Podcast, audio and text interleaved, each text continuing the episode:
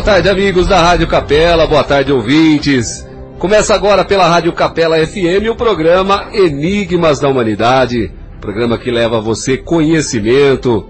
Também abordamos so assuntos sobre religiões, mitologias, ufologia, tudo aquilo que intriga a humanidade. Você confere aqui no Enigmas. Eu sou Anderson Costa. Vou com vocês até às 19 horas. Falo aqui do estúdio 1 da Rádio Capela FM para toda a cidade de Vinhedo, através do 105,9 na FM e para todo o Brasil e todo mundo através do www.radiocapela.com.br. É o nosso site aí hoje dia 21 de julho. É, faltando 163 dias para acabar o ano aqui no Brasil. É dia do dançarino de salão. Então, parabéns aí pro Flamínio Freua, para toda a galera que, que é dançarino de salão. Também é dia de São Lourenço, é, religioso, né? E São Carlos, também bispo católico brasileiro. Hoje o assunto central do programa, o tema é Espiritismo. E para abordar esse tema, tenho três convidados de peso aqui, que é o Cláudio Antônio, Marcelo Cesário e o Agnello Martins Ferreira, lá do Centro Espírita Paulo de Tarso. Já vou pegar um boa tarde deles aqui. Deixa eu pegar um boa tarde aqui. Cláudio, boa tarde, tudo bem? Boa tarde, Anderson. Boa tarde também a todos os ouvintes da Rádio Capela. Estamos aqui com muito prazer de podermos falar sobre esse tema que é muito importante e interessante, desperta muita curiosidade e até necessidade realmente de as pessoas conhecerem esse tema, né? O que é realmente o Espiritismo. Legal. Marcelo Cesário, boa tarde, prazer em tê-lo aqui no programa. Boa tarde, Anderson. Para nós é uma honra e uma alegria estarmos aqui, viu? Legal. Olha, o Marcelo, o Cláudio, o Guinelo, eles já são conhecidos aqui da rádio, inclusive eles têm, eles apresentam o programa, acho que o Cláudio acho que não, não vem mais, né, Cláudio? É, no início eu participei de tá. alguns programas, mas agora quem realmente coordena e está sempre aí é o Marcelo. Legal, é o programa Momentos Espirituais que vai ao, ao ar aqui na Rádio Capela na sexta-feira das 10 à meia-noite, né Marcelo? Das 10 à meia-noite, é, toda sexta-feira estamos aqui. É, hoje, hoje nós vamos abordar aí, tentar simplificar para você ouvinte aí em duas horas um pouquinho do Espiritismo, é, você vai conhecer é, mais profundamente o Espiritismo, mas tem de sexta-feira, você pode acompanhar, sintonizar aqui no Momentos Espirituais, que estão sempre abordando, né, Marcelo? Sem dúvida. Lições, né? Às sextas-feiras o programa tem a duração de duas horas, uhum. e atualmente, a primeira hora, nós nos dedicamos ao tema semanal do Evangelho, o Evangelho que é baseado em O Evangelho segundo o Espiritismo, ou seja, as lições do Mestre Jesus na ótica espírita, e na segunda hora, faz quatro semanas que nós iniciamos o estudo da obra Nosso Lar, uhum. que é uma obra que foi psicografada pelo médium Chico Xavier e ditada pelo espírito André Luiz. Então, esse espírito André Luiz, ele relata o que aconteceu com ele quando ele deu entrada na imortalidade da alma, as experiências que ele teve, como é que foi, como é que não foi, aquilo que a, a, as dores que ele teve que superar para encontrar-se numa condição melhor lá no mundo espiritual. É uma obra que vale a pena, vale a pena ler e estudar, porque mais dia ou menos dia nós também abandonaremos o corpo. Verdade. Abandonaremos o corpo. Acredite. Essa é a única certeza que o ser humano tem, não é verdade? Deixa eu pegar um boa tarde aqui do Agnello, Agnello Martins Ferreira. Agnello, boa tarde, tudo bem? Bem, obrigado, boa tarde a você, Anderson, aos ouvintes, e estamos aqui no sentido de conversarmos com carinho, explicarmos a nossa visão a respeito do doutrina espírita. Legal. Então, você que está curtindo aí o programa Enigmas da Humanidade, olha, WhatsApp do programa, aqui da Rádio Capela, 996600233, 996600233. Fica à vontade, se você quiser mandar algum relato, se de repente você quiser mandar alguma dúvida. Daqui a pouco também o, o Agnello, o Marcelo, eles vão passar para vocês aí os horários de atendimento no Paulo de Tarso, que tem aqui na, no bairro da Capela e também tem ali no, perto do hospital, né? Como chama ali? A, Jardim Itália, Itália, isso mesmo. E tem ali no Jardim Itália. Perto da Save. É, Encostadinho na Save. Legal. Daqui a pouco eles passam para vocês aí o, o horário de atendimento lá e, e, e tiram e também vai pode tirar as dúvidas, né? Se você quiser mandar a sua pergunta, o seu relato. Bom, vamos, vamos começar então é, com a primeira pergunta do nosso programa que já resume, já já já entra no nosso tema principal, né? O que é espiritismo? Fica à vontade, Cláudio, Marcelo, se vocês quiserem é, fazer uma breve introdução. Pois não, Anderson. É, a doutrina espírita, ela tem como pilares, né? A filosofia, a ciência e a religião. E, e também ela tem, tem a- a- as informações de que se baseia na existência de Deus e imortalidade da alma, pluralidade das existências, pluralidade dos mundos habitados, comunicabilidade dos espíritos, que é o intercâmbio eh, entre o mundo material e o mundo espiritual. Então, esses são os segmentos da doutrina espírita, que traz a parte científica, a parte filosófica e a religiosa. Então, é, sobre esses aspectos é que se baseia a doutrina espírita. Legal, legal, Cláudio. Marcelo quer acrescentar mais alguma coisa? É, é o, o, o nome do nosso programa qual que é mesmo? Enigmas, O, o- Ah, é o- Enigmas da Humanidade, Enigmas né? da Humanidade. Enigmas da Humanidade. Então, tem um livro chamado Enigmas da Psicometria.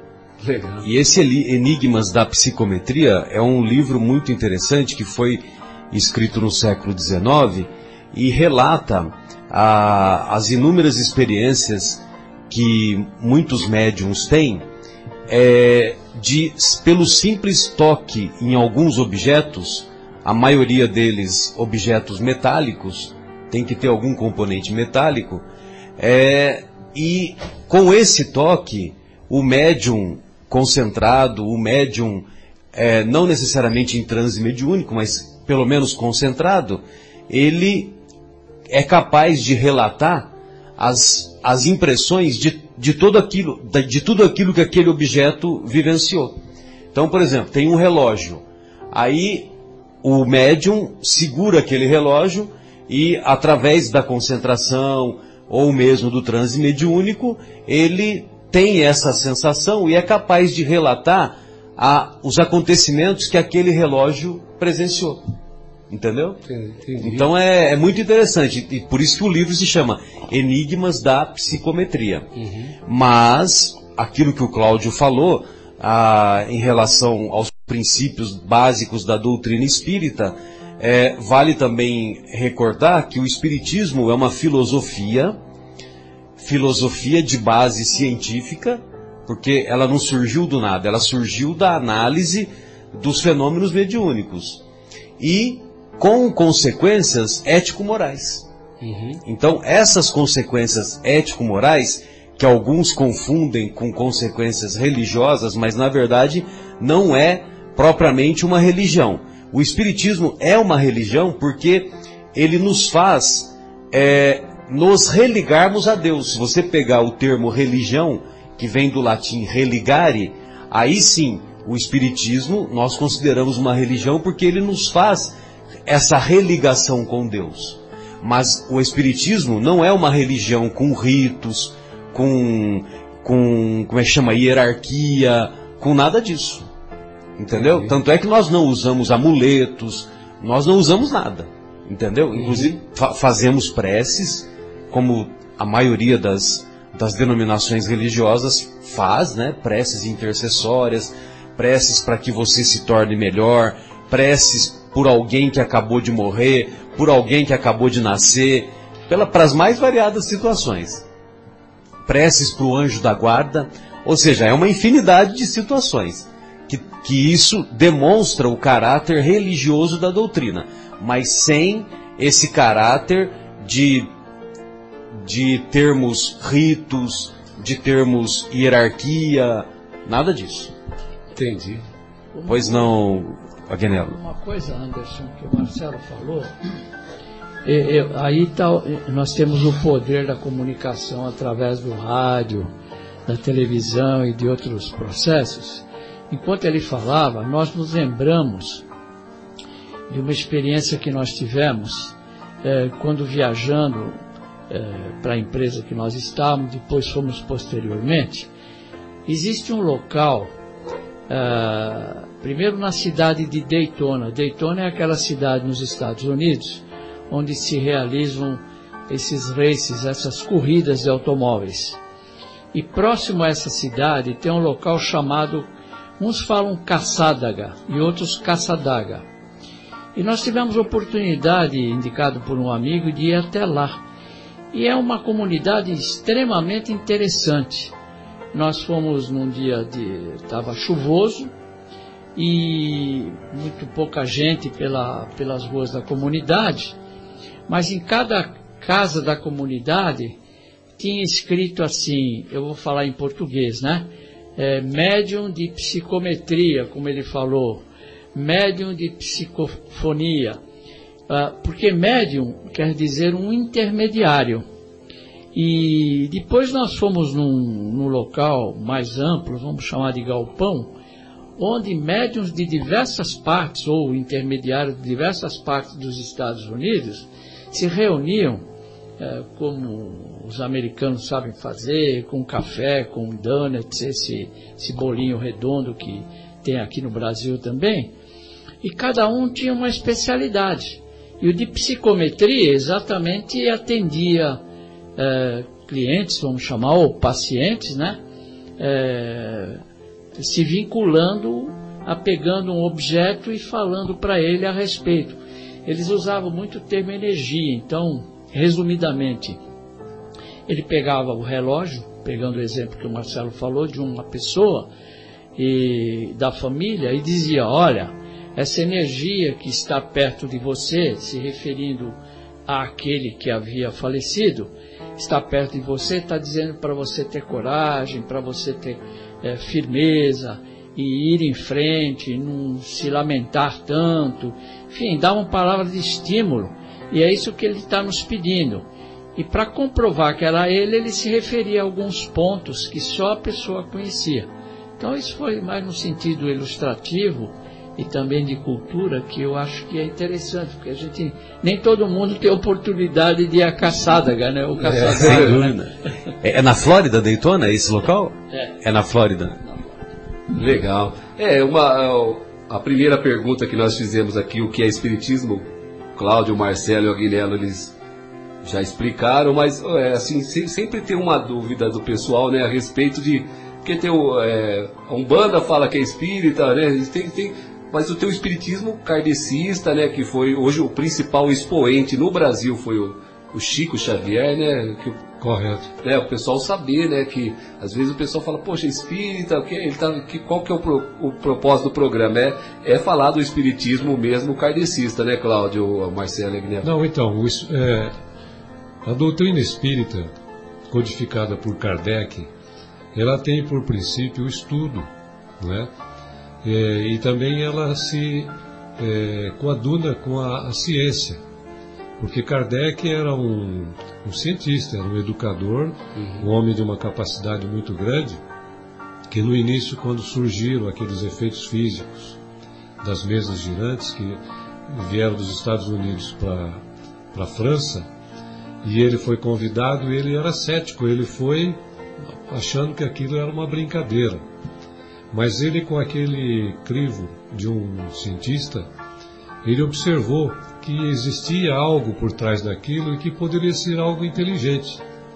E ele então se, se fez um, um estudioso do que estava acontecendo, e logo em seguida, quando ele também percebeu que havia algumas pessoas sensitivas que também cons conseguiam é, ter alguns, alguns fatos mediúnicos e que podiam trazer as informações não só pela mesa, mas de uma maneira diferente, ele então foi assim muito cauteloso. E aí acabou de da mesa passando para a escrita.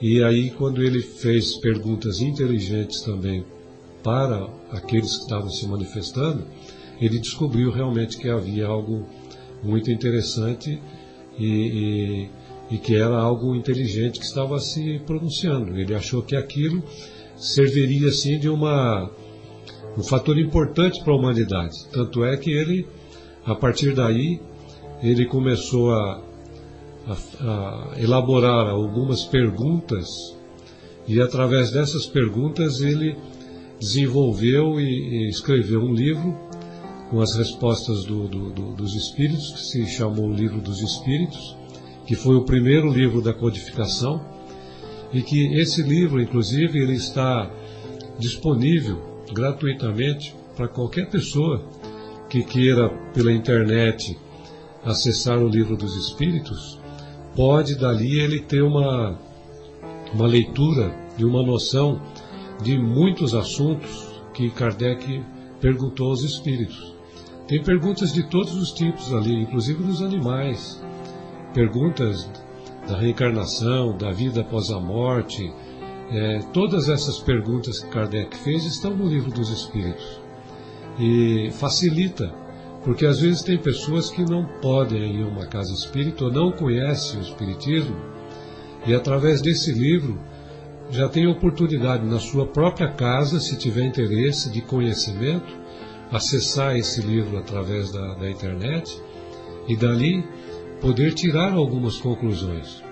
Porque há, uma, uma, uma assim, uma, algumas informações incoerentes que são passadas para as pessoas, que o Espiritismo faz isso, faz aquilo, tem coisas ocultas, tem coisas que, que mexem com, com coisas ruins.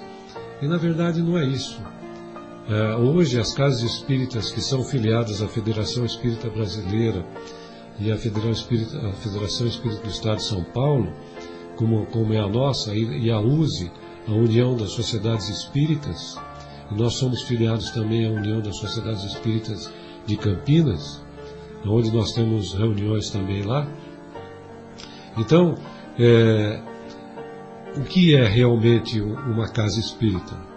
Uma casa espírita é de um atendimento fraterno, de estudo, é, se baseia bastante os estudos no Novo Testamento, nos ensinamentos e nos exemplos de Jesus, aonde nós fazemos as preleções e comentamos a, a, a, o que o Evangelho apresenta para nós, porque além do livro dos Espíritos, Kardec também fez outros livros. O livro dos Médios, que é uma parte científica, para poder ter a identificação dos fenômenos que ocorrem, porque existem pessoas que às vezes, num determinado momento, começam a ficar com sensitivas. Às vezes nas famílias, crianças, jovens, adolescentes, de repente, aflora essa questão da mediunidade, a família não sabe como proceder. O livro dos Espíritos traz algumas informações, o livro dos médios traz também as informações científicas dessa, dessa parte de efeitos que ocorrem quando a pessoa fica sensitiva, né? que é a flora. Fez também a Gênese, é, além da Gênesis, o, o céu e o inferno, o e o próprio Evangelho segundo o Espiritismo. E o próprio Evangelho, é, segundo o Espiritismo. E, e nós lá, é, tem pessoas, nós já tivemos oportunidade de receber pessoas de outras religiões, que às vezes vão lá a, a convite, vão lá é, ver como é que é a nossa atuação, e eles ficam é, surpresos porque eles escutam falar muitas coisas e, na verdade, o que, que nós fazemos? Nós temos reuniões, a nossa atividade, por exemplo, na, lá na, no Jardim Itália, são todos os dias da semana. E, e todos são voluntários. Os dirigentes são voluntários, todo, todo o pessoal é voluntário. Não tem salário, não tem remuneração, não tem ajuda de custo, não tem nada disso. Nós também não, não exigimos nada de dízimo para ninguém. É, é, é uma associação com pequenas contribuições que as pessoas possam, para dar manutenção na casa. Contribuições voluntárias, né? Contribuições voluntárias. E também o trabalho voluntário, que é importante. E, e, e, a gente nota que as pessoas vão lá, às vezes por uma questão de saúde, por uma questão de, de, de, de aflorar a mediunidade, outras por estados obsessivos, que, que às vezes são acometidas, né? E vão lá para ter uma assistência espiritual. Então a nossa atividade do dia, dos dias que nós temos lá, é entrevistas, uma parte evangélica, que tem preleções, e depois o passe. O passe também as pessoas ficam em dúvida. O, o que é o passe? O passe são é, pessoas que voluntárias que já estudaram, já tiveram uma formação do que é a doutrina espírita, do que é os ensinamentos de Jesus, e elas se preparam durante o dia para quando chegar no momento delas é, atuarem na questão do passe, o que é o passe? O passe é um momento após a parte evangélica em que as pessoas se sentam em uma cadeira e, e aí um dos, dos trabalhadores ou trabalhadora é, impõe a mão sobre 30 centímetros ou 40 centímetros acima da cabeça da pessoa e faz uma oração por aquela pessoa. Pede por ela, pela família, é, pede a espiritualidade que traga para aquela pessoa uma ação fluídica, benéfica, para que possa curá-la se tiver alguma enfermidade física e também que esses, esses fluidos benéficos que são trazidos pela espiritualidade possa acompanhar aquela pessoa durante o dia, para elas poderem realmente estarem bem. Então nós temos e temos nós temos os estudos, tem tem para a educação dos pais, tem a evangelização para as crianças. Nós temos os atendimentos fraternos também. Nós temos a, o atendimento às famílias vulneráveis e com risco social em que elas são atendidas aos sábados, tanto aqui na, na, na capela como lá no Jardim Itália. E, então, a doutrina espírita e as casas espíritas, essa é a função, de auxiliar o semelhante a ter uma renovação, uma motivação de mudança para a sua vida, aprendendo através dos ensinamentos, aprendendo a, as interpretações dos ensinamentos de Jesus, os exemplos de Jesus, que é a base da nossa doutrina, e com isso a gente faz um, uma atividade para que a sociedade possa ter uma melhora. Ou seja, um incentivo à reforma íntima das pessoas para elas terem um senso moral de vida mais dia a dia. Uhum. É, legal. É, só antes da gente entrar na segunda pergunta, o José Carlos aqui de Campinas, é, São Domingos aqui de Campinas, é, ele, tá, ele fez uma pergunta aqui que eu acho que encaixa um pouco na segunda, que é o que acontece com a pessoa logo que ela morre. E a segunda pergunta é o que é reencarnação. Eu acho que antes de falar de reencarnação, acho que é legal falar como que é a partida, como que é a pessoa desencarnar, né? Como, o que acontece, o que ocorre naquele período, né? Então, a imortalidade da alma é uma das, um dos princípios básicos da doutrina espírita. É, e o Kardec ele foi muito feliz ao colocar que a humanidade teria quatro, uh, quatro possibilidades após a morte. A primeira possibilidade, e na época de Kardec era muito comum por causa que havia um predomínio das ideias materialistas, Ainda hoje existe o predomínio das ideias materialistas, mas, vamos dizer assim, com menos intensidade e vamos dizer assim que está, está menos na moda do que naquela época, ou naqueles anos. E, então, a primeira possibilidade para a humanidade após a extinção das energias físicas, ou seja, quando abandonamos o corpo, A primeira possibilidade é que a alma é o nada, a alma vai para o buracão. Ou seja, não tem nada, não tem continuidade da vida após a morte. A segunda possibilidade é a doutrina panteísta, que a alma voltaria para o todo universal. Quando ela volta para o todo universal, ela perde a individualidade. Ou seja, aqui o nada. A terceira possibilidade é a vida continua após a morte. Só que a vida continua, você, a alma preserva a sua, a sua individualidade, só que ela vai para um lugar e esse lugar é definitivo para ela. É definitivo. Ou seja, é, se eu fui bom, eu vou para um lugar agradável. Se eu não fui bom, eu vou para um lugar desagradável. Aí, imagine você, Imagine você, a mãe se encontra lá no paraíso e o filho, que não foi lá essas coisas, quando abandona o corpo, vai para as regiões infernais, vamos dizer assim. Que paraíso é esse, Anderson, que a mãe se encontra se ela nunca mais vai encontrar o filho? Uma vez que a individualidade é preservada, mas há uma fixação definitiva da sua situação no além-túmulo.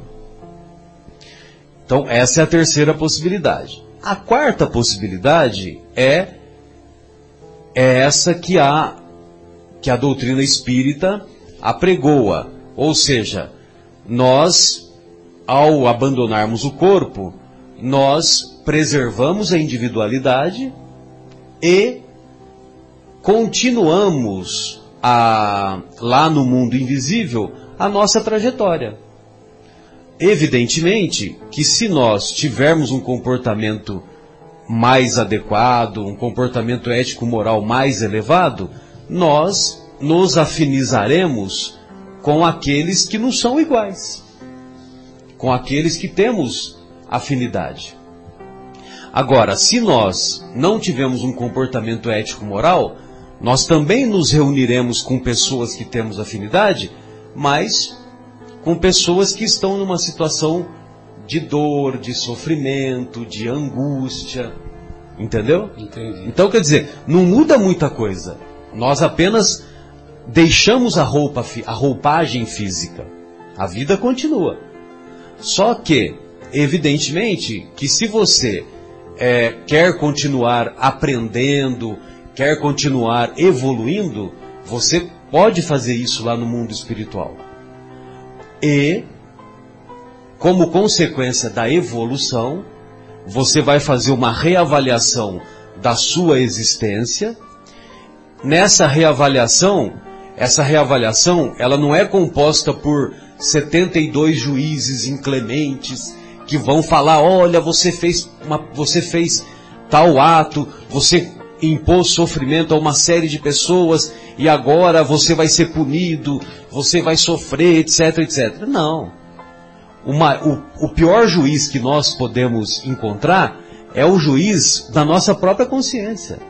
A avaliação que nós fazemos da nossa própria consciência, nós vamos detectar os nossos erros e nós vamos, auxiliados pelos benfeitores espirituais, nós vamos programar uma nova existência, a fim de que nessa nova existência nós continuemos a progredir, continuemos a evoluir e, e façamos a correção dos deslizes que cometemos, dos erros que cometemos, das burradas que praticamos. Então, mais ou menos é isso, né? Em linhas gerais, Lógico que eu estou falando com as minhas palavras, né? Uhum. E o nosso querido Agnello, o Cláudio, se quiserem comentar mais alguma coisa, fica à vontade. Não, eu acho, Anderson, que o Marcelo abrangeu aí a questão do que ocorre após a morte e quando ele falou da preparação, ele está falando da reencarnação, Sim. um projeto reencarnatório. E uma coisa importante que ele falou, voltando ao ponto do Cláudio, é que uma das perguntas que Kardec fez aos espíritos superiores, ele disse, ele se dirigiu aos espíritos superiores perguntando: onde está escrita a lei de Deus? Veja a pergunta né, de um educador. E os espíritos responderam: na consciência. Que faz a abrangência que o Marcelo falou. Era só um, um adendo a isso, entendeu, Legal. Anderson? É, a questão da consciência é muito importante, porque a consciência ela nos cobra quando a gente tem conhecimento do que a gente faz. Então tem muitas pessoas que cometem alguns atos é, por falta de conhecimento, acham que aquilo, ou por egoísmo, ou por orgulho, ou por vaidade, ou por interesses, ou por uma raiva, ou algum desgosto, ou alguma coisa, ela comete um ato não pensado, um engano. E, mas tem um determinado momento que ela para para refletir. Ou, se não for nessa vida, será na vida seguinte. Então, uma das coisas importantes é nós acreditarmos num Deus justo, bom, misericordioso, de nos dar a oportunidade de nós refazermos o nosso caminho. E essa oportunidade justamente é a reencarnação. Eu agora, é, se nós entrarmos para explicar a reencarnação, é, reencarnar é voltar a viver num novo corpo físico. O que, o que morre é o corpo físico. O espírito em si, que comanda o corpo físico, que somos nós, a individualidade, a inteligência, nós continuamos vivos. Nós, é, Deus nos criou é, simples e ignorante, ou simples e sem conhecimento, e nos deu o livre-arbítrio para que nós pudéssemos construir a nossa vida através dos nossos passos. Passos que não forem bons, nós poderemos corrigir. Passos bons, nós andaremos mais rápido. E aí é caminho da nossa evolução. Porque imagina esse universo. A ciência hoje ainda não, não teve condição de saber qual é o tamanho do nosso universo. É, cientistas é, já descobriram que o universo está em crescimento, ele está em desenvolvimento. Imagina quantos planetas, quantos sóis, bilhões, trilhões existem por aí. Deus tem um propósito para nós. E, e esse propósito é que a gente evolua e que a gente atinja níveis é, que possa ajudá-lo na, na administração de todo esse universo. É por isso que Jesus falou: na casa de meu pai existem muitas moradas. A pluralidade das existências e as, e, a, e, a, e as muitas moradas já se justifica de um entendimento que nós necessitamos realmente é, acreditarmos em Deus, que é o nosso Pai, nosso Criador, que nos quer bem, e nós somos que nem aquele trabalhador que chega à tarde, a gente não terminou o serviço ou fez um serviço mal feito, mas a gente tem a felicidade de dormir e acordar no dia seguinte e refazer aquilo que a gente deixou de fazer. E isso é a reencarnação. As várias etapas da nossa vida. Exatamente. E quando nós fomos criados por Deus, quando saímos das mãos do Criador, é uma figura poética bonita, né? Quando saímos das mãos do Criador, saímos simples e ignorantes. E a vida espiritual, a vida, a nossa trajetória espiritual é uma só. A nossa trajetória espiritual é uma só. Só que para nós progredirmos, para nós evoluirmos, nós temos várias experiências na carne, várias existências, e essas existências é que nos farão passar pelas provas que farão com que, com que nós sejamos capazes de desenvolver tanto as virtudes morais quanto o conhecimento intelectual. Então, através dessas múltiplas experiências na carne, é que nós desenvolveremos essas possibilidades de continuarmos evoluindo até, até chegarmos à condição de um dia nos tornarmos espíritos puros. Então, quando saímos das mãos do Criador, somos espíritos simples e ignorantes. Conforme nós vamos avançando, nós nos tornamos espíritos bons. Mas, se nós nos desviamos do caminho, nós nos tornamos espíritos imperfeitos, que infelizmente é a nossa atual condição. Ou seja, é, como nós ainda temos sentimento de ódio, de rancor, de ciúme, de inveja, ou é só eu que tenho? né? Nós temos esses sentimentos, né? Então por isso que nós estamos aqui na carne, num planeta de provas e de expiações, que é o caso do planeta Terra, e esse planeta de provas e expiações, é, nós estamos numa situação em que o mal ainda predomina, mas nós estamos entrando numa transição. E essa transição vai fazer com que o nosso planeta atinja um momento de regeneração. E nesse momento de regeneração, o que vai predominar vai ser o bem. E nós estamos justamente nessa transição. Inclusive, nosso querido tio Agnello sempre fala, né, que é, nós estamos tendo as, as últimas oportunidades de permanecermos no planeta Terra, né? Então, se nós perseverarmos no bem, nós vamos continuar reencarnando aqui. Mas se nós perseverarmos no mal, nós seremos exilados para outros planetas numa condição inferior ainda à da Terra. Entendeu?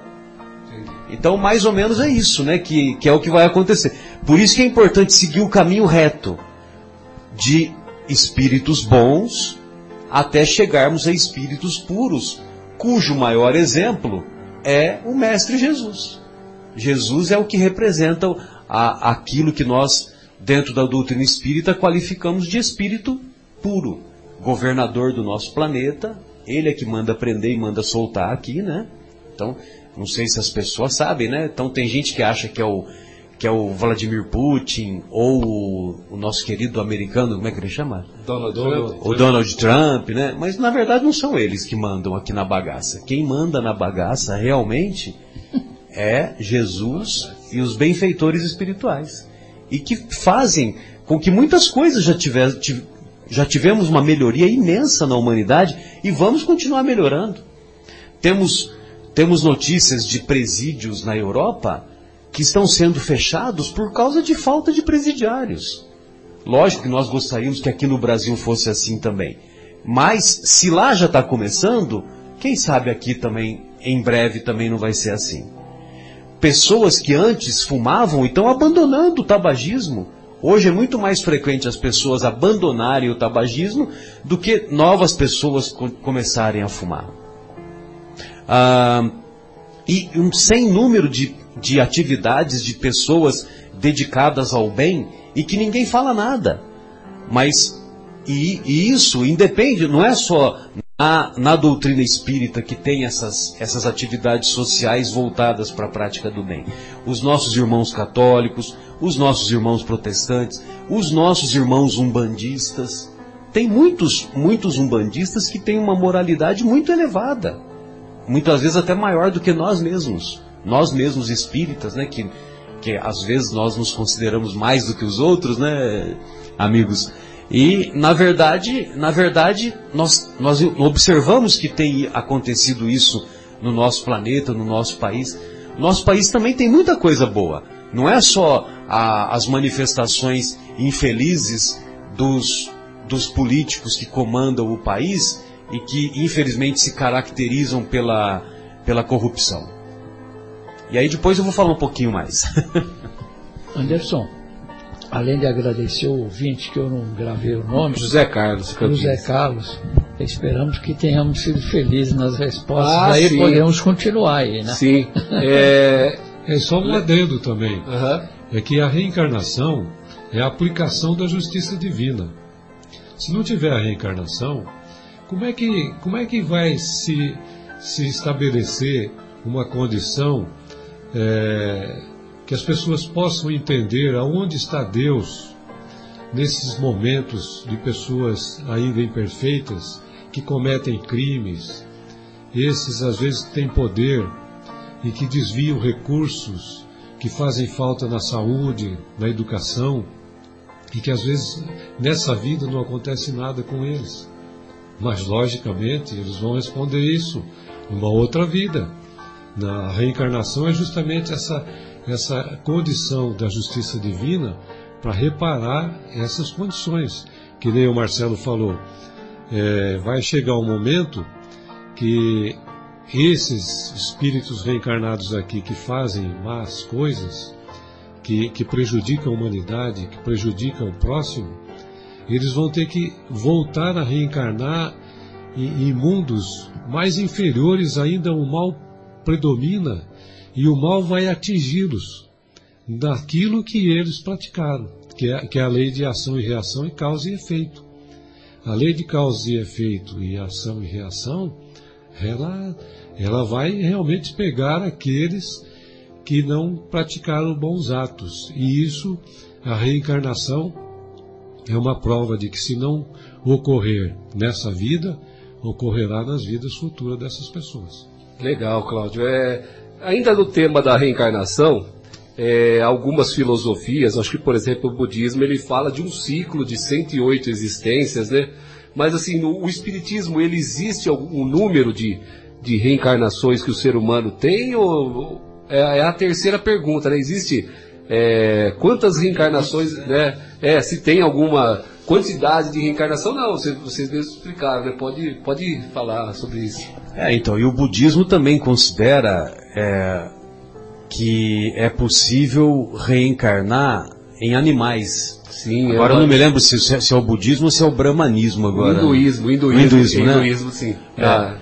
Então, e, e na, na, visão espírita, nós sempre reencarnamos no corpo humano, entendeu? Não, não é o, o voltar a reencarnação. Reencarnação é voltar a entrar na carne. Então, voltar a entrar na carne, mas no corpo de, de homem, no corpo humano. Agora, é, entrar no corpo de, de, dos animais, aí já é o, o pensamento dos nossos irmãos da, da Índia, né? Do é, hinduísmo. São dos hindus. Isso. E não há limites para a reencarnação, né? Ou, ou seja, esse ciclo que eu, para falar a verdade, eu desconhecia, né? Que você falou é, 108... Ciclo, é, ciclo das 108 existências. 108 existências, né? Eu acho que 108 existências é possível que a gente aprenda, pelo menos, a ter paciência, né, Cláudio? Não sei se chega a esse ponto, é. mas, na verdade, é, é, é imensurável. Não sabemos ainda quantas nós já tivemos e quantas ainda vamos ter pela frente. Porque é o seguinte, das duas uma, o Anderson, ou temos várias existências, ou temos uma existência só. Então, você acha, vamos, vamos, vamos fazer uma ilação, né?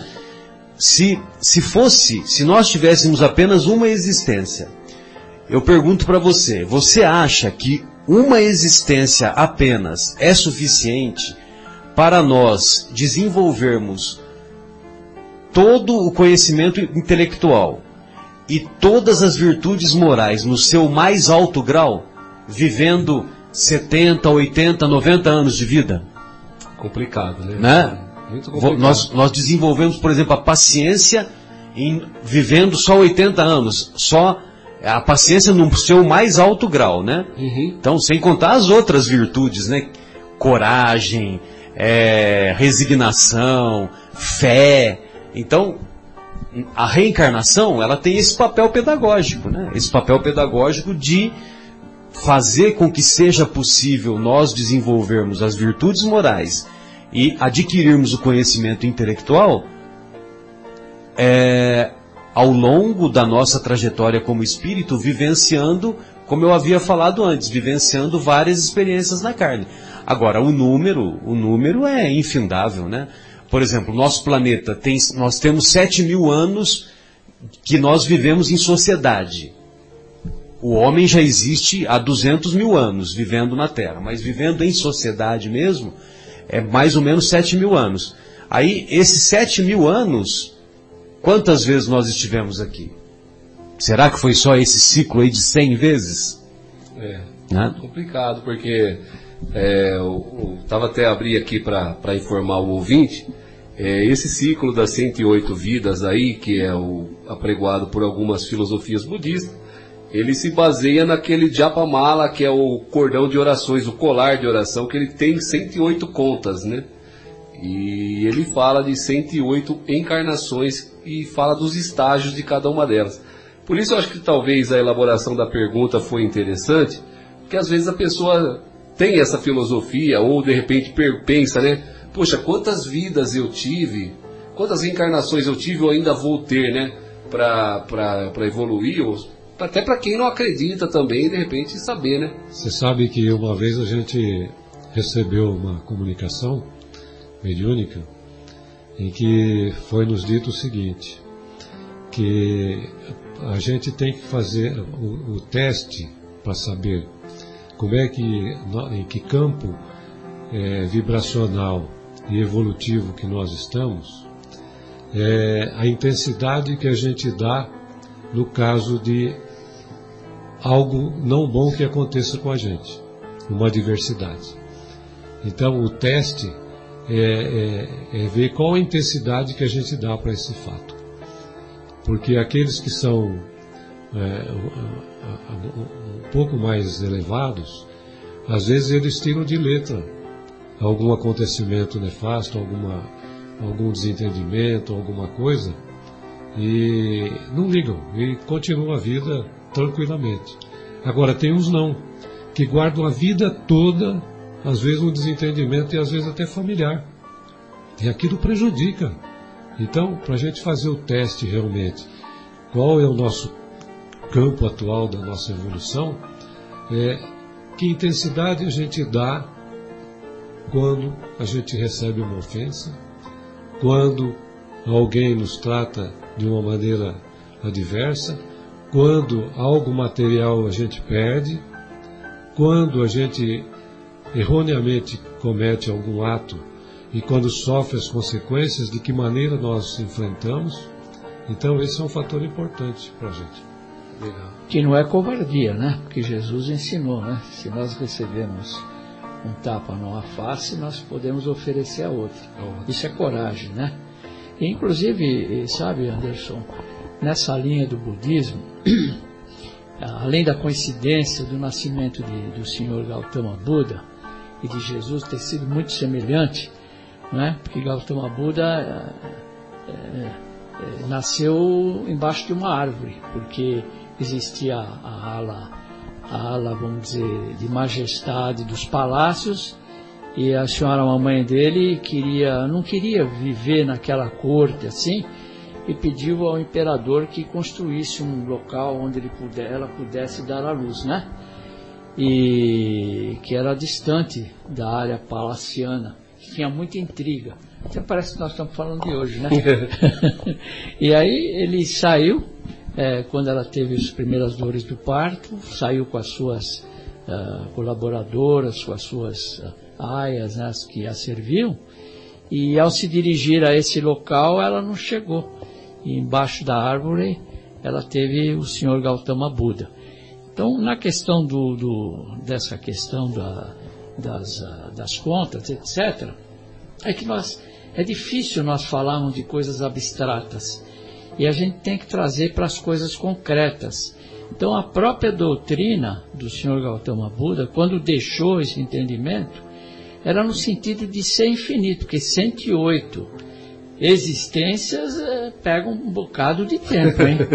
Nós nem imaginamos quanto tempo, vai depender muito de cada um. Então vamos, desculpe eu quis. Verdade. Pode ser que os 108, para alguns, está agora. É, complicado, né? Mas ainda não atingiu o estágio que é necessário.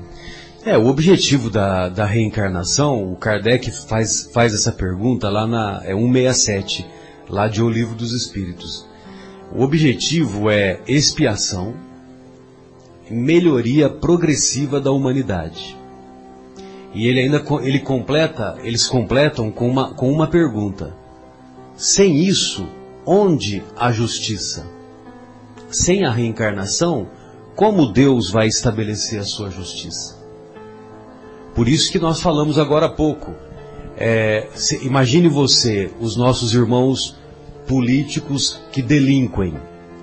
É, eles aprontam, eles desviam verba da merenda, por exemplo, fazem as maiores atrocidades, que deveria ser considerado crime hediondo, né?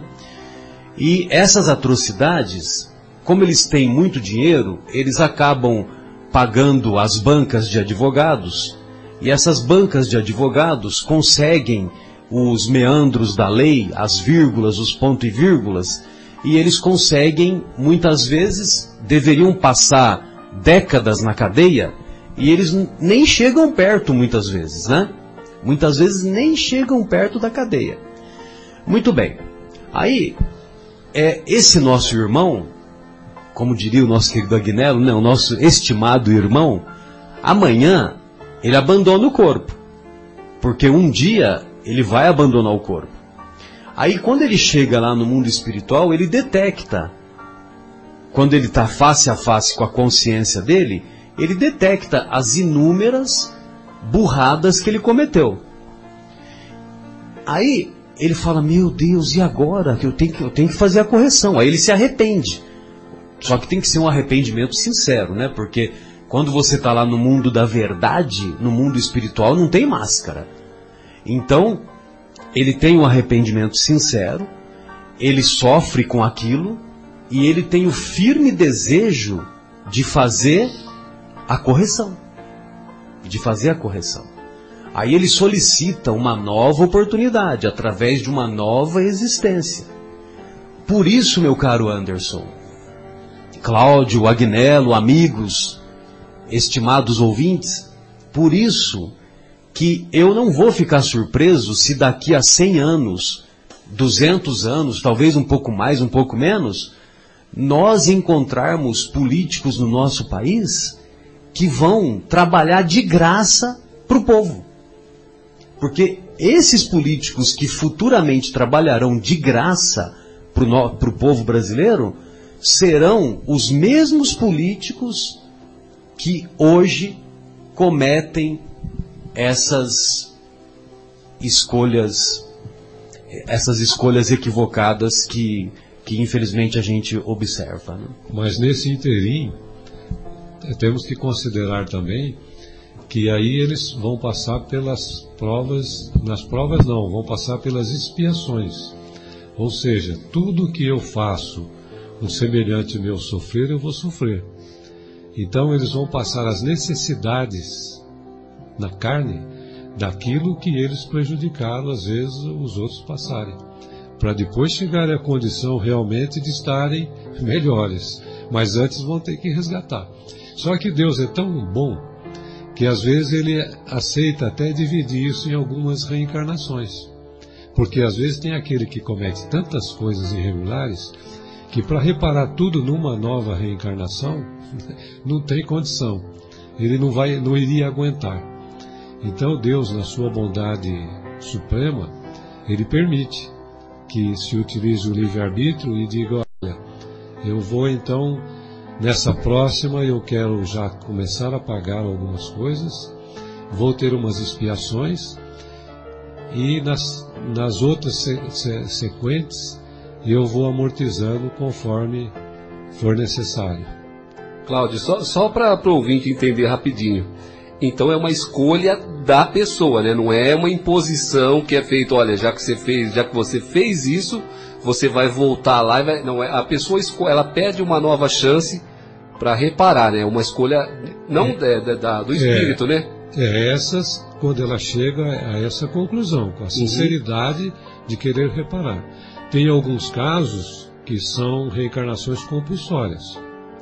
Então, aqueles que causam mal mal terrível, de uma fome, que às vezes a pessoa é, é, tem um, um, problema físico por causa da fome causado por esses, esses homens que usurpam do poder e fazem mal às pessoas, às vezes elas sofrem uma reencarnação compulsória e aí elas voltam com uma energia negativa ou na sua mente, nascem com debilidade mental ou nascem com, com problemas físicos, e vão passar uma existência num, num, numa prova de expiações, numas expiações privado de muitas bem, coisas. Bem, bem limitadas, com algumas consequências graves.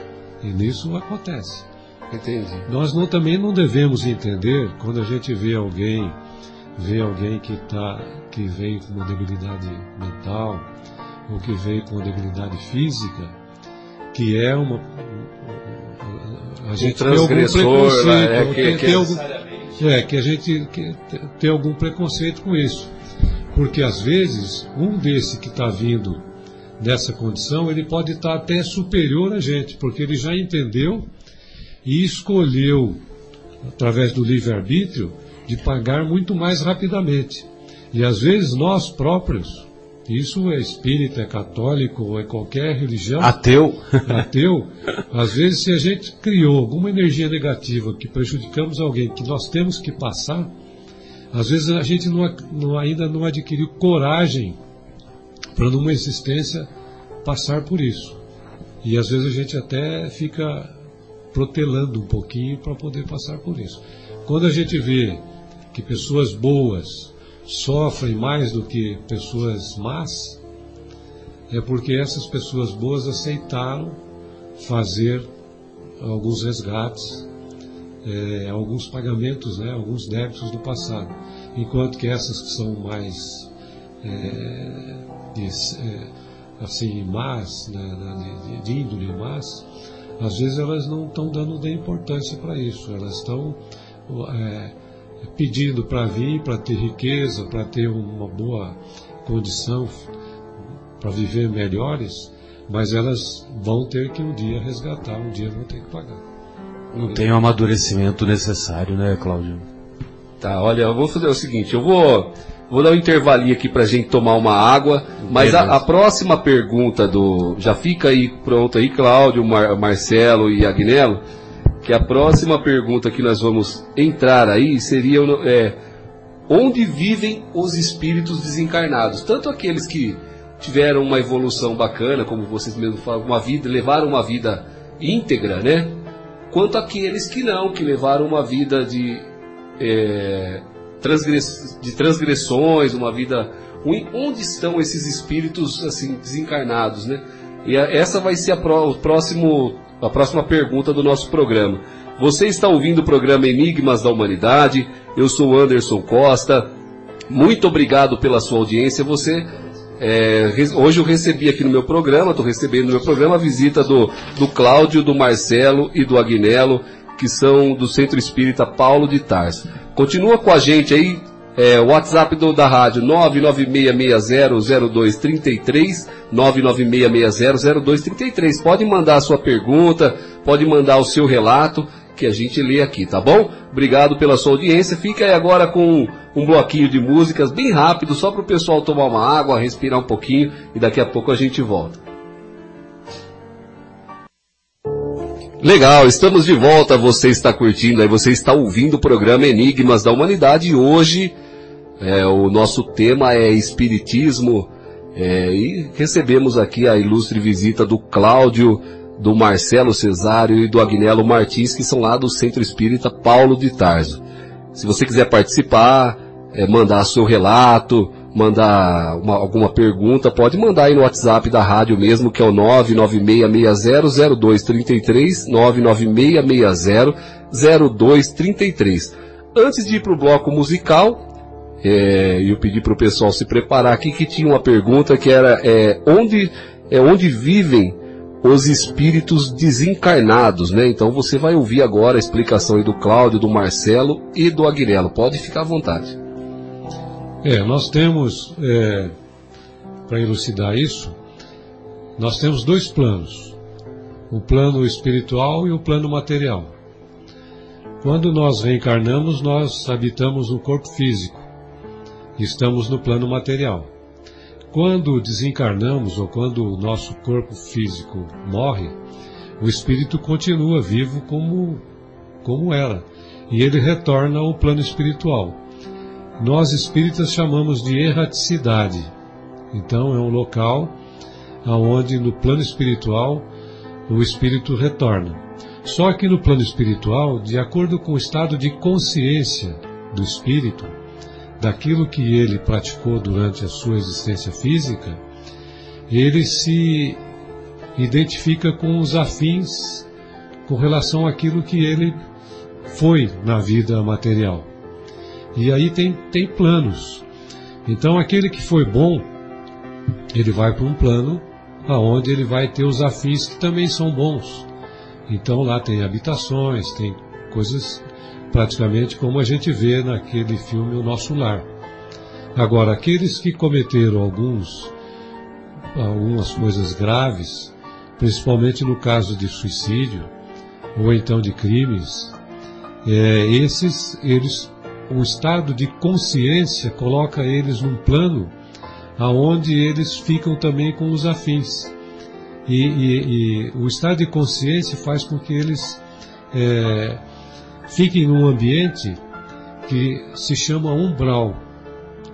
E esse umbral realmente é um lugar onde você não vê horizonte, você só vê pessoas também sofredoras que estão ali, que estão com consciência pesada, que estão se lastimando, que estão.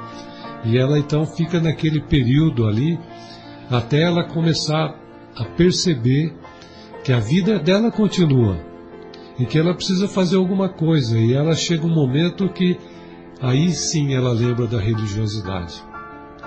E aí a religião é, é, é um fator importante, porque quando a, a, aquele espírito que está numa situação difícil, ele lembrando de Deus, principalmente, ele, ele pede, ele começa a pedir uma ajuda para sair daquela situação. E aí espíritos superiores que são socorristas, é, depois de um tempo que já ficaram naquele, naquele estágio, eles fazem o um resgate e levam para um outro estágio, aonde eles vão ter uma orientação, uma explicação, uma assistência, aonde já o, o, o local deles é melhor do que aquele anterior. O mundo espiritual, ele pré-existe e sobrevive a tudo, diferente do mundo material.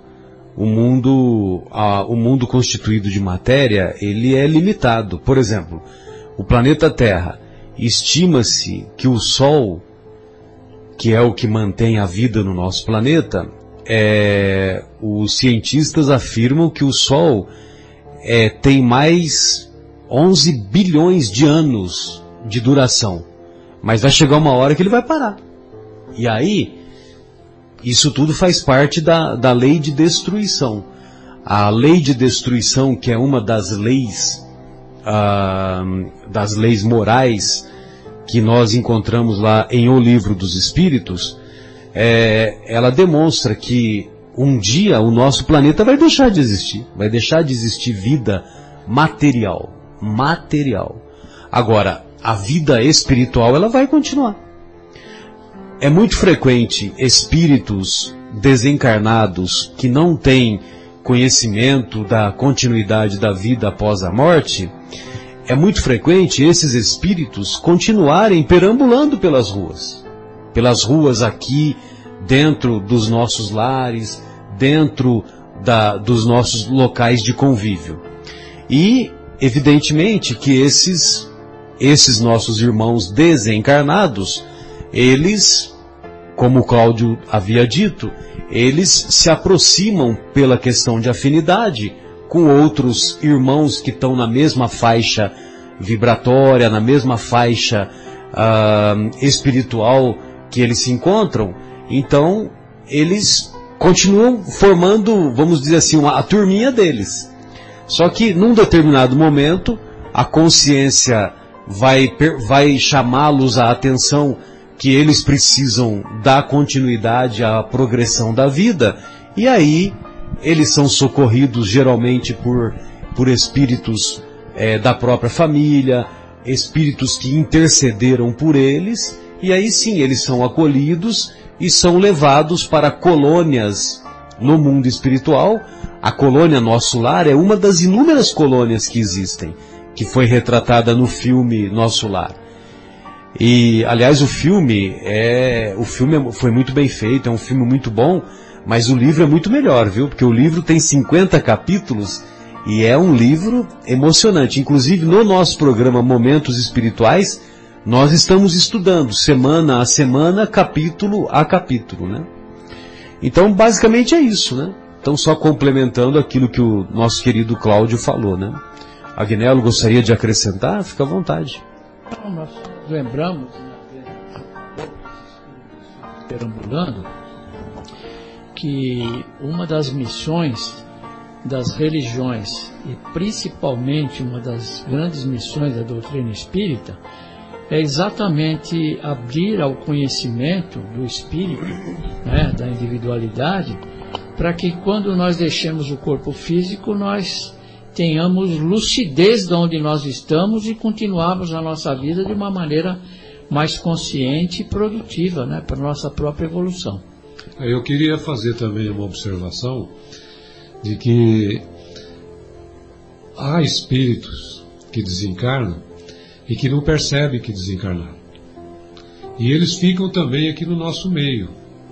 E tem espíritos uh, ainda imperfeitos que às vezes eles têm algum, alguma mágoa, algum desentendimento, algum sentimento de vingança com relação a, a aqueles que conviveram com ele, ou nessa vida ou, ou vida anterior, e eles então passam a, a causar influências a essas pessoas no trabalho, no lar, na, na, perante a sociedade. E, e, e, esses espíritos eles têm o livre-arbítrio e eles podem fazer isso quando eles estão na, nessa no plano espiritual livres do corpo físico mas que podem causar influências. Muitos de nossos irmãos de outras religiões, eles atribuem isso ao demônio, né? que na verdade não, não, o demônio não existe. O que existe são espíritos que lá atrás deram a denominação de demônio e, e acabou ficando, e, e há um equívoco nessa condição de, de, de, dizer que existe um demônio, que o demônio ele, ele, ele luta numa adversidade com Deus, causando mal às pessoas. Quando na realidade, se nós acreditarmos num Deus poderoso, um Deus inteligente supremo, ele já teria acabado com o demônio, né? Ele teria acabado. Na, na verdade, é, são espíritos imperfeitos que estão aí e, e às vezes influenciam as pessoas. Quando a pessoa tem pensamentos negativos, pensamentos ruins, ou projetam alguma coisa de fazer mal a alguém, ela, a, a, a pessoa ela atrai espíritos que são afins dessas, é, dessas atividades é, criminosas. E por essa razão, esses espíritos, eles causam, causam mal à sociedade e às pessoas. A doutrina espírita ela tem como missão é, fazer com que as pessoas se modifiquem, se moralizem, para que não deixe essas influências de espíritos ainda imperfeitos ocorrerem com elas. É quando a gente está praticando o bem, a caridade, amor ao próximo, perdoando e amando, orando, se preparando para ter um bom dia, a gente fica num campo vibracional onde esses espíritos imperfeitos têm dificuldade de nos atingirem. Você não me fez, viu, Anderson? Mas o, o Kardec fez para os benfeitores espirituais, né? Você não nos fez, né? Uhum. E o Kardec fez para os benfeitores espirituais. A pergunta é a seguinte: a alma nada leva consigo deste mundo? Olha só que pergunta, né? Pergunta interessante, né? Então, quer dizer, ó, o nosso cartão de crédito, né? Nós vamos, adianta levar o cartão de crédito para lá? Para sepultura e é. achar que vai levar para. Vai tirar algumas. Uma carta de recomendação, né? né? Tem carta dos políticos uhum. tal, né? E os pagamentos? Os pagamentos. Já manda fazer. Os papagaios que deixou aqui, né? Eu até falo brincando, né, que, olha, você tem plano funerário? É melhor deixa, fazer um plano funerário, você vai deixar conta para os os parentes pagarem aqui? Pô, que negócio é esse? Mas, ô Marcelo, eu digo assim, aquele que paga por um lugarzinho lá no sim, céu. sim. É, Querendo tem garantir um lugar no um céu. terreninho, né? Tem os- É, as duas começa facetas. aqui dando algumas coisas, né? É. Então, o Kardec teve esse cuidado e perguntou, né? A alma nada leva consigo deste mundo?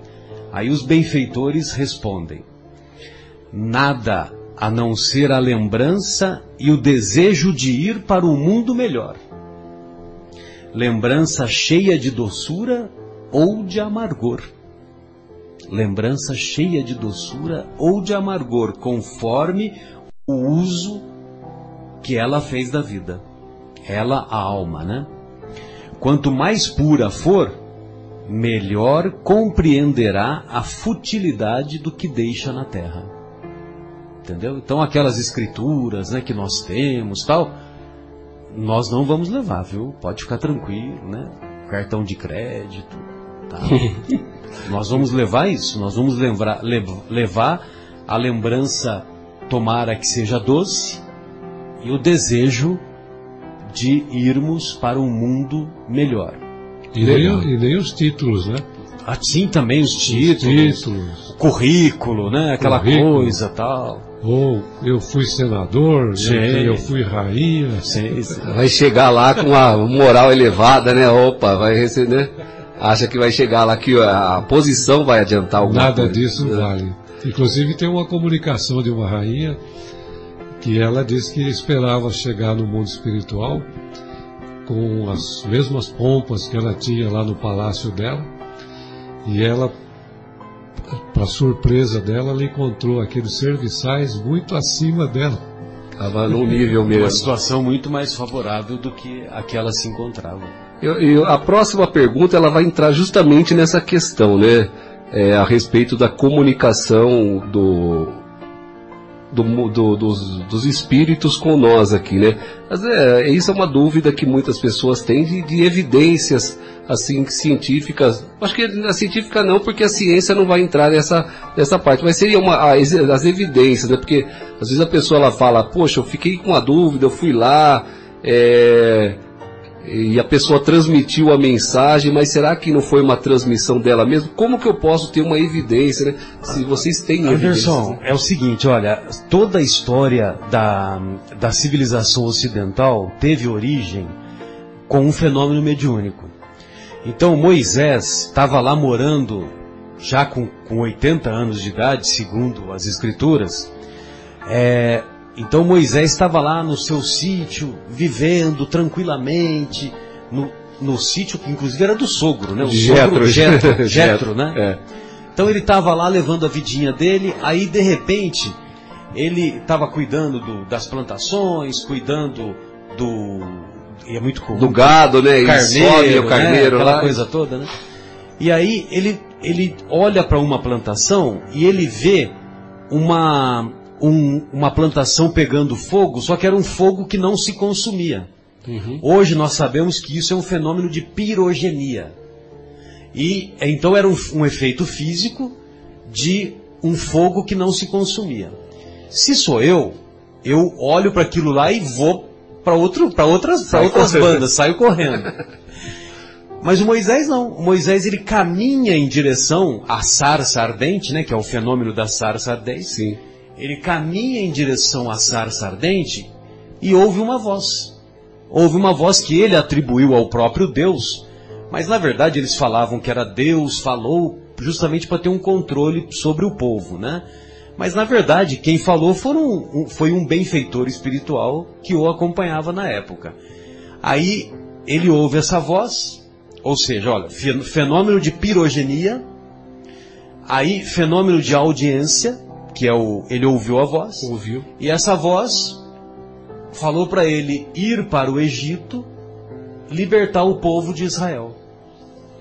Acontece que o Moisés, ele era gago, ele era incircunciso dos lábios, né? Incircunciso dos lábios, nada mais é do que gago.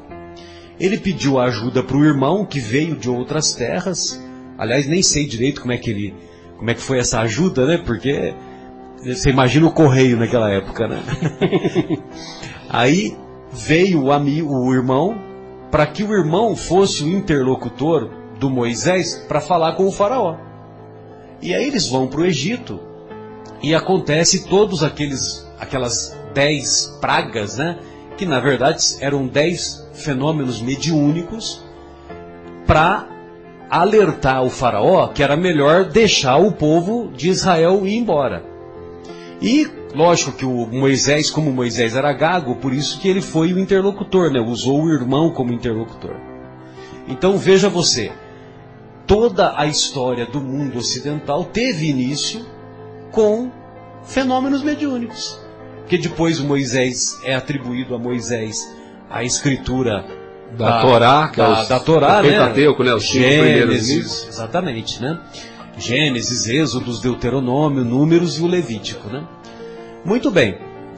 Agora, transportando para os nossos dias. Hoje, por exemplo, em Atibaia, tem um médium chamado Fernando do Bem. Eu estou dizendo em Atibaia hoje porque ele está em Atibaia.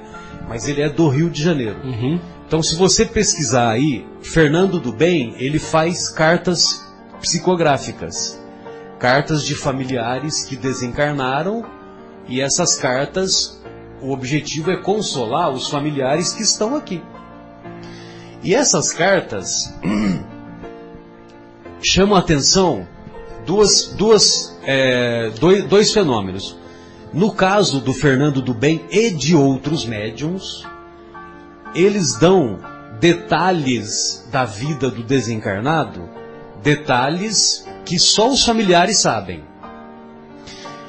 E atualmente, e o Fernando do Bem é um deles, tem médiums que estão fornecendo o CPF e o telefone que era utilizado pelo desencarnado. Nossa. O CPF e o telefone. Mas isso não é o mais importante, sabe, Anderson? Nós tivemos a oportunidade de participar de uma de um fenômeno desse aqui na casa Paulo de Tarso e foi pelo médium Bacelli. Vocês devem se recordar quando ele veio aqui conosco. E, e lá no Centro Espírita Paulo de Tarso estava reunido lá uma multidão de pessoas. É, tinha pelo menos umas 200 pessoas, acho que tinha lá, né, naquele salão lá de cima, né, tio? Tava lotado. E o, o Carlos Bacelli começou a psicografar. E ele fez a psicografia tal, chamou a atenção porque ele ficou muito. Ele ficou lá cerca de uma hora e meia psicografando, psicografando e ficou muito suado, né? A camisa dele ficou, você reparou nisso? Molhada, ficou quase bem molhada. encharcada, né? Muito bem. Ah, é, ele saiu e trocou, né? Trocou a camisa, é verdade. E, e aí ele começou, quando ele volta, ele começa a fazer a leitura das cartas. Quando ele começa a fazer a leitura, Anderson, volto a lhe dizer, o CPF, o telefone, é um detalhezinho. Quando ele começa a fazer a leitura, os familiares já se manifestam, já começam a chorar, porque os familiares pressentem que aquela carta é para eles. Por, eles pressentem por causa do envolvimento do espírito desencarnado ou dos familiares do espírito desencarnado que envolve a todos os familiares dos nossos irmãos encarnados que estão lá. Então, mesmo antes de terminar a carta, mesmo antes de falar que é o fulano de tal que está mandando a carta, os familiares já já se manifestam. Antes de mencionar o nome que ele Antes usava, né? antes de desencarnar, né? Quando, quando tem início a leitura, isso é uma coisa que me chamou muito a atenção, entendeu? Então, quer dizer, é, isso é uma prova material da, da imortalidade da alma. E outra coisa também é que tem muitos fenômenos, uma, uma outra lembrança que eu vou fazer, né, e depois vocês completam, né, desculpe é, avançar um pouquinho no comentário, é que Eurípides Barçanufo ah, foi um educador da cidade de Sacramento, próximo de Minas Gerais. Ele ficou intrigado com os fenômenos espíritas, só que ele era de origem católica e ele tinha algumas dúvidas, né? Só que o tio dele, o tio dele organizava uma reunião mediúnica. E nessa reunião mediúnica tinha vários médiums cidade pequena, Sacramento até hoje é uma cidade pequena, na época, né? 1900 era menor ainda, né? Então ele, o Eurípides Barçanufo conhecia todos os médiums. E ele ficava intrigado com o Sermão do Monte, que ele não conseguia entender. E ele, ele o tio convidou-o para participar da reunião, e ele num domingo pela manhã ele foi. Ele foi e ele pediu para que o espírito de João Evangelista se manifestasse no médium fulano de tal, no médium fulano de tal, e explicasse o sermão do monte. Só que ele pediu em pensamento, ele não falou para ninguém isso. Não falou para ninguém, não falou para o tio, não falou para ninguém. Ele pediu em pensamento. A reunião teve início. Que foi que aconteceu? O médium fulano de tal, detalhe, analfabeto, analfabeto, fez a mais bela exposição sobre o Sermão do Monte que ele tinha conhecimento até então. Ou seja, um, é um fenômeno que você, o, o médium, não sabia do que estava acontecendo. Mas tinha alguém que fez essa solicitação para o plano espiritual. O plano espiritual, como eu te falei, não tem máscara. O plano espiritual detectou o pedido do Eurípides Barçanufo e o espírito de João Evangelista se manifestou no médium fulano de tal analfabeto. Então, quer dizer, isso foi o que deu, o que desencadeou a, toda a mudança na trajetória do Eurípides Barçanufo.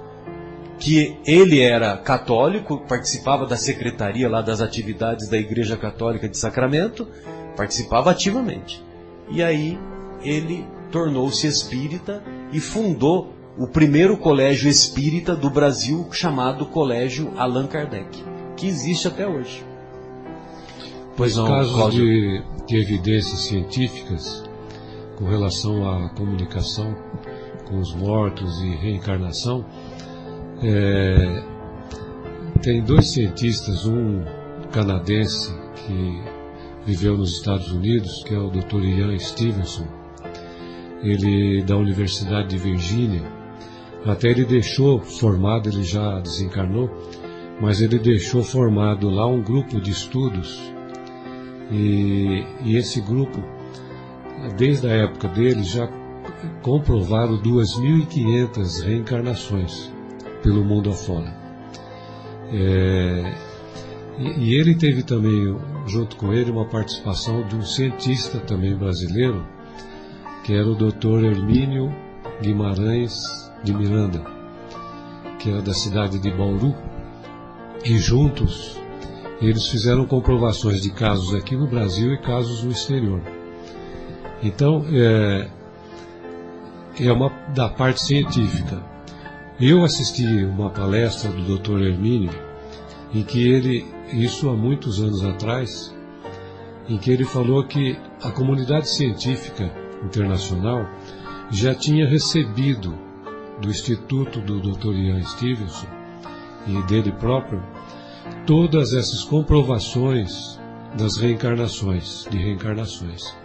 E que a comunidade científica internacional ainda até hoje não não não, não, não deu tanta importância para isso. Mas nessa palestra do Dr. Hernani, ele é, acabou informando de uma suposição dele que nessa década, que termina agora em 2020, que havia a possibilidade de ser confirmado pela comunidade científica internacional essas provas da, da reencarnação. E na verdade, aqueles que quiserem até é, terem mais alguns dados com relação a isso, tem dois filmes que são, é, é, são de, de reais, de acontecimentos reais, que foram comprovados pelo, pelo grupo de estudo Dr. Ian Stevenson. Um é o filme Minha Vida na Outra Vida.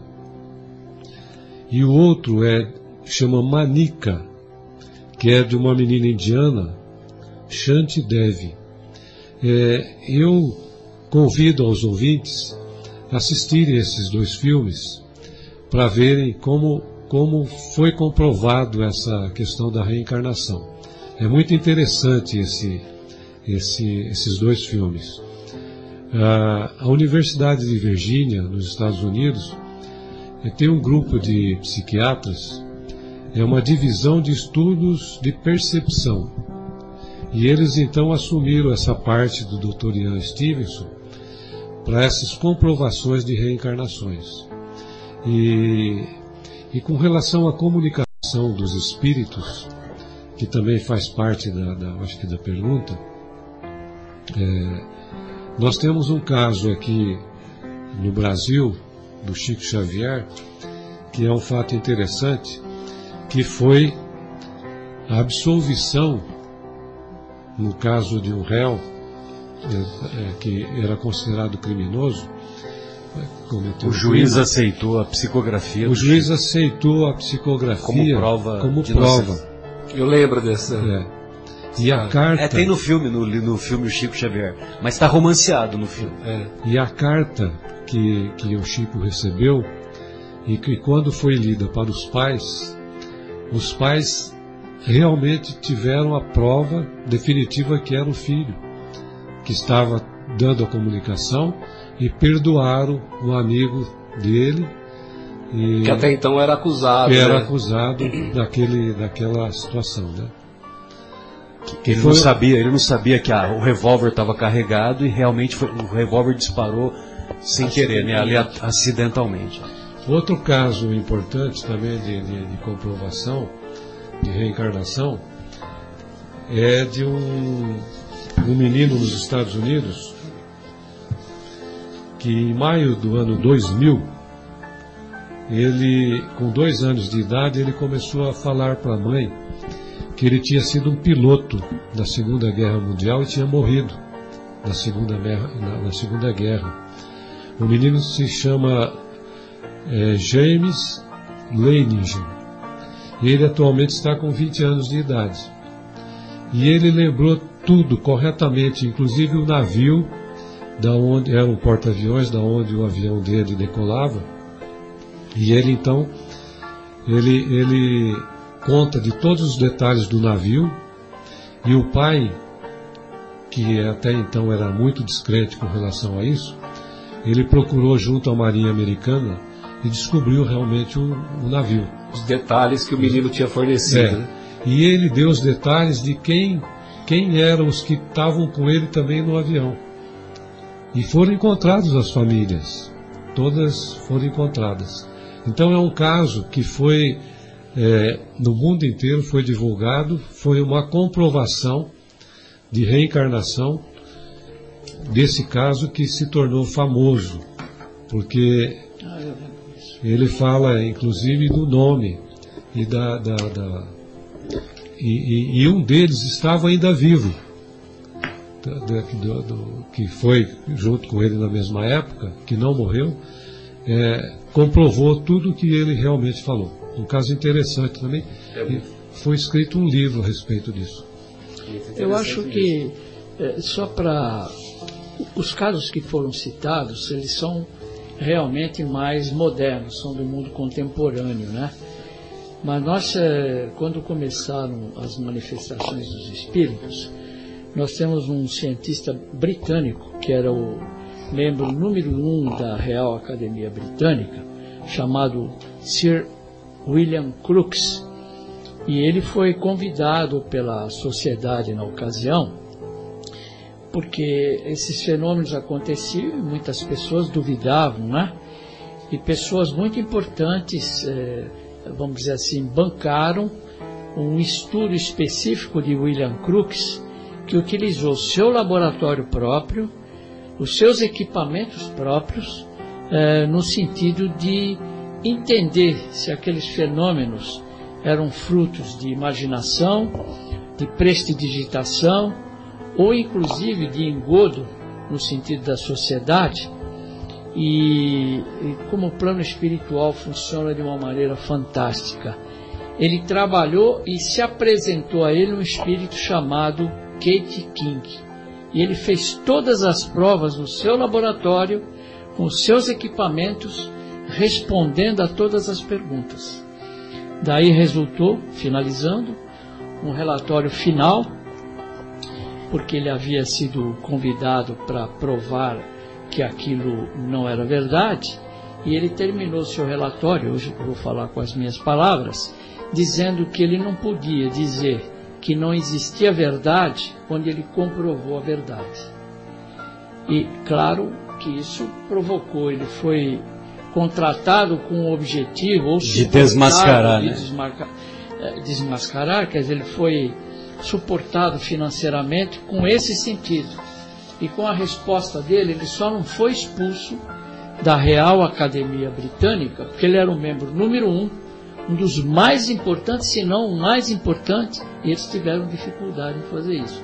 Isso já é um caso já bem, Bem antigo, atrás, né? Bem bem antigo. antigo. Sim, Eu quis sim. mencionar. William Crookes, bem Só para só para pegar um gancho aí na, na pergunta que a gente que eu fiz aqui, na verdade isso é uma são várias dúvidas que o pessoal tem aí é até bom que vocês vieram aí é, em três, né? Eu, a princípio a gente eu liguei lá, conversei com o pessoal, eles passaram meu contato para o Cláudio e fiquei feliz mesmo de receber mais dois integrantes aí que é o Marcelo e o, e o Agnello.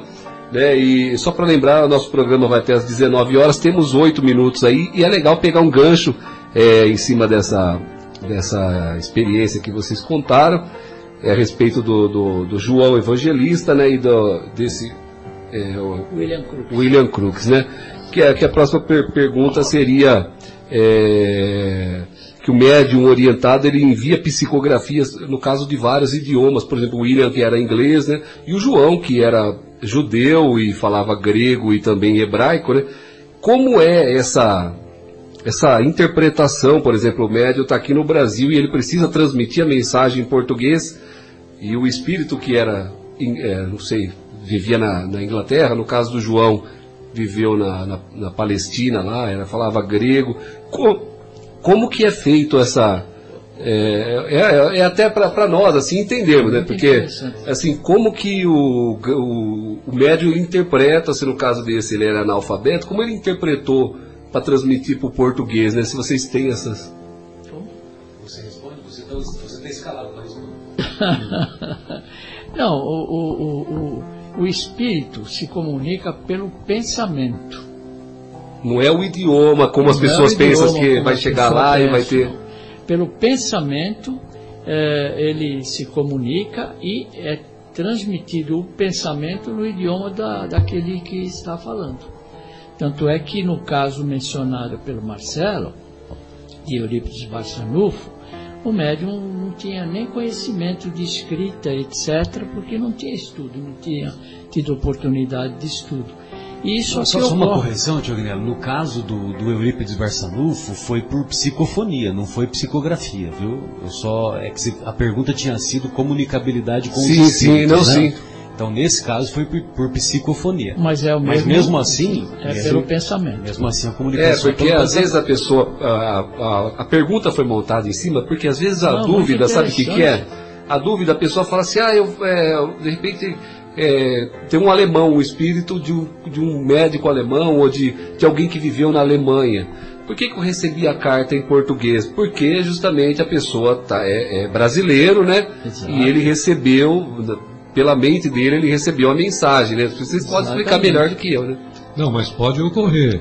Pode ocorrer de um- espírito alemão hum, fazer uma mensagem, trazer uma mensagem para um, um- um médium daqui e ele escrever em alemão. Ah, é? Isso pode ocorrer. Por fator de algum conhecimento que ele tem, O médium o médium, da língua alemã de vidas passadas. Tem um caso interessante agora, que, que foi até do, no jornal da, da Record, que fala de um menino, que eu até anotei, é, um menino brasileiro, é, chama- é, o nome dele é Rafael, autista, de 4 anos de idade, recente. Que ele começou a, a ter um. A mãe levou ele para uma. Uma fonoaudióloga para ajudá-lo porque ele não estava conseguindo falar. E ele começou a falar em inglês. Sem, sem Ter feito nenhuma aula, nenhum curso, na né? aula de inglês nem nada. Ele fala só em inglês. Ele só fala em inglês, ele não fala em português. Agora estamos no sentido inverso de ensinar Ele, português. fa- para ele fala perfeitamente o inglês. Com 4 anos de idade é autista. Então, um caso desse pode se considerar de uma, uma, uma lembrança de vida Prova, anterior. prova Uma intelectual prova da imortalidade. da imortalidade. Né? Sem dúvida. Legal. Então, tanto na escrita como na psicografia, como na Psicofonia. psicofonia, o médium tendo algum, ele pode ser aqui uma pessoa que não tem estudo nenhum, mas se numa vida passada ele teve algum conhecimento ou viveu num outro país, ele pode transmitir aquilo que ele recebe por pensamento de um outro espírito, ou inglês, ou alemão. Os fenômenos são os mais variados, sabe, Anderson? Na trajetória da psicografia do nosso querido Chico Xavier, ele, ele recebeu inúmeras mensagens em outras línguas, em outras línguas, de espíritos em outras línguas. E no, no no- na metade dos anos 2000, teve um fenômeno muito legal, que também aconteceu com o Chico, foi naquele segundo congresso espírita lá da França, Mundial Espírita, que o médium Divaldo Pereira Franco, o Divaldo Franco também psicografou uma mensagem em inglês e o médium, o espírito é o Leon Denis, que é de origem francesa, só para você ter uma ideia, ó, o espírito de origem francesa. A mensagem foi psicografada em inglês. E era uma mensagem especular. O que, que é mensagem especular? Ou seja, você tem que colocar na frente do espelho para você poder ler. Porque ela foi escrita ao contrário. Você está entendendo? Entendi. Então, foi escrita ao contrário, em inglês. Detalhe, o Divaldo Pereira Franco é um médium, é português, só sabe o português, entendeu? E o conhecimento que ele tem do inglês é o conhecimento que nós temos, né? Ele não tem do inglês fluente. básico do básico. né? Interessante. Interessante, né? E a, a mensagem especular que você só você consegue em frente ao espelho que você vai delinear. É, 18 horas e 58 minutos. Infelizmente estamos chegando ao final do programa. Muito bacana. Eu acho que conseguimos aí é, transmitir para o ouvinte o, o espiritismo de forma bem bem simplificada, né? Falando na, na, na linguagem que todo mundo pode, que, que acompanhou, entendeu. É, espero que o pessoal é, que não mandou nenhuma pergunta nem dúvida, espero que tenha entendido bem aqui. Eu procurei de várias formas é, colocar to- quase todas as dúvidas aí que o pessoal tem é, acerca do Espiritismo para poder fazer um programa bem recheado aí para vocês. Então, eu quero agradecer aí de coração a todos os ouvintes, muito obrigado. Quero agradecer de coração aqui o Marcelo Cesário, Cláudio Antônio, Agnello Martins e pedir para vocês é, agora no finalzinho do nosso programa fazer o a divulgar o atendimento aqui no, no Paulo de Tarso da, da Capela e também do Jardim Itália. Se quiser divulgar os horários, é, os trabalhos que são realizados, pode ficar à vontade, tá? É, eu vou tomar a liberdade que os nossos irmãos aqui permitiram. Escalado para ele. É o Agnello com a escala. É porque nós damos essa atividade aqui. é, nós temos uma atividade diferente do Jardim Itália, que tem atividade todos os dias. Aqui, nós recebemos as pessoas às segundas e quartas-feiras, especificamente, às 19 horas, onde nós temos a recepção e atendemos para eh, responder algumas dúvidas. E a partir das 20 horas nós temos então uma explanação do Evangelho por vários irmãos conhecedores disso. E depois nós temos a passagem, é uma, a dissertação do Evangelho é uma preparação para as pessoas receberem aquilo que foi mencionado é, da fluidoterapia ou de uma energia que normalmente se chama passe. Sociedade convencionou chamar de passe, mas é uma ação energética fluídica.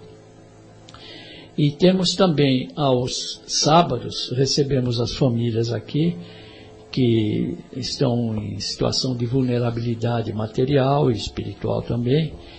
E recebemos de manhã, logo às 8 horas, servindo um café, um achocolatado com pão e manteiga. E temos também depois uma sopa e eles retiram uma cesta material é, para sustentar a família até que o, líder da família consiga o seu emprego, o seu trabalho e retome a um equilíbrio normal.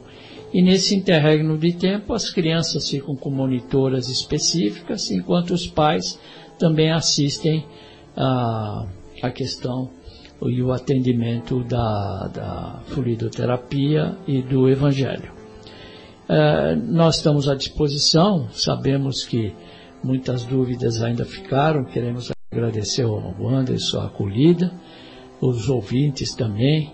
E estamos à disposição. Aqueles que quiserem saber mais alguma coisa, alguma pergunta específica, podem nos procurar nesses dias, segunda, quarta à noite e nos sábados pela manhã, que estamos à disposição. Ficamos muito felizes e agradecemos a oportunidade a Deus e a Jesus termos sido instrumentos neste momento da vontade de conversar com todos vocês. Muito obrigado. Legal. E o Paulo de Tars aqui da Capela é aqui na Rua do Café, número 320. Pro, número 320. Então você ouvinte que está acompanhando o programa Enigmas da Humanidade, Paulo de Tars aqui da Capela, Rua do Café, número 320.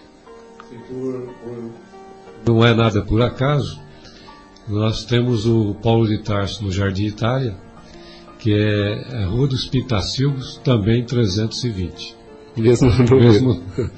é, e lá, lá o, o, atendimento começa desde domingo, a partir das 9 horas da manhã no domingo, tem é, preleção e também a fluidoterapia, que é o passe. E às segundas-feiras nós temos à noite, a partir das 19 horas, entrevistas, é, atendimento aos, aos, aos, jovens, adolescentes, o curso de educação, eh, de evangelização, tem o curso de paz também, e depois às 8 horas tem também o evangelho, uma preleção, e depois a fluidoterapia. Na terça-feira, às 14 horas, também é o mesmo, o mesmo trabalho, sendo que antes tem entrevista, antes das 14 horas, 14 horas tem o evangelho, e tem também a fluidoterapia. Depois nós temos quarta-feira, a mesma coisa, à noite, a partir das 19 horas, às 20 horas é a preleção e também a fluidoterapia. Quinta-feira é uma assistência espiritual que é fechada para aqueles que, quando participam de uma entrevista, são indicados, agendados para esse dia. Não é aberto ao público, mas é sobre agendamento. Às sextas-feiras nós temos um trabalho que está tendo assim uma. Eh, as pessoas estão gostando, a participação está grande, se chama Anel de Luz, que é musicoterapia. São músicas que são cantadas, músicas que vieram as letras da, do plano espiritual e outras daqui da atualidade mesmo. Músicas que a gente gosta, populares, que são músicas que, que nos elevam, que nos auxiliam, que nos, nos dá alegria. E também tem a fluidoterapia durante esse período. No sábado lá, também na parte da manhã, tem a evangelização das crianças, tem o atendimento também das famílias que são lá daquela região.